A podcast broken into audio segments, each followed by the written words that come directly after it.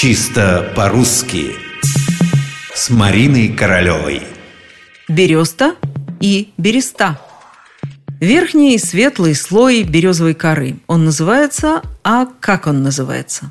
Многие настолько привыкли к бересте, что форму береста воспринимают в штыки. А зря.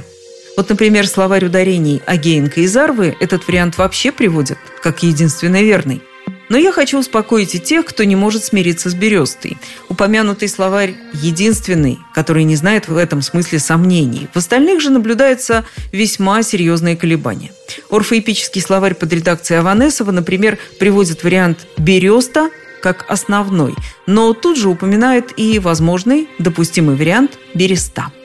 Толковый словарь русского языка под редакцией Шведовой считает равноправными оба варианта. Такие же рекомендации вы встретите в словаре ударений Резниченко. Береста, береста, выбирайте любой из двух вариантов.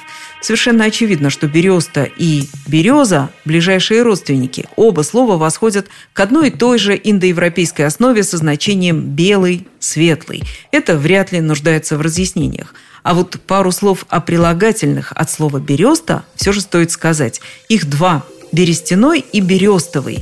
Берестяная грамота, но берестовый поднос. Разница тут очевидна. Ну и в слове «берестяной» тоже лучше не ошибаться. Раньше говорили «берестяный», но это норма старая. Сейчас ее лучше не использовать. Береста, береста, берестяной, берестовый. Вот все это существует в языке прямо сейчас, в наши дни.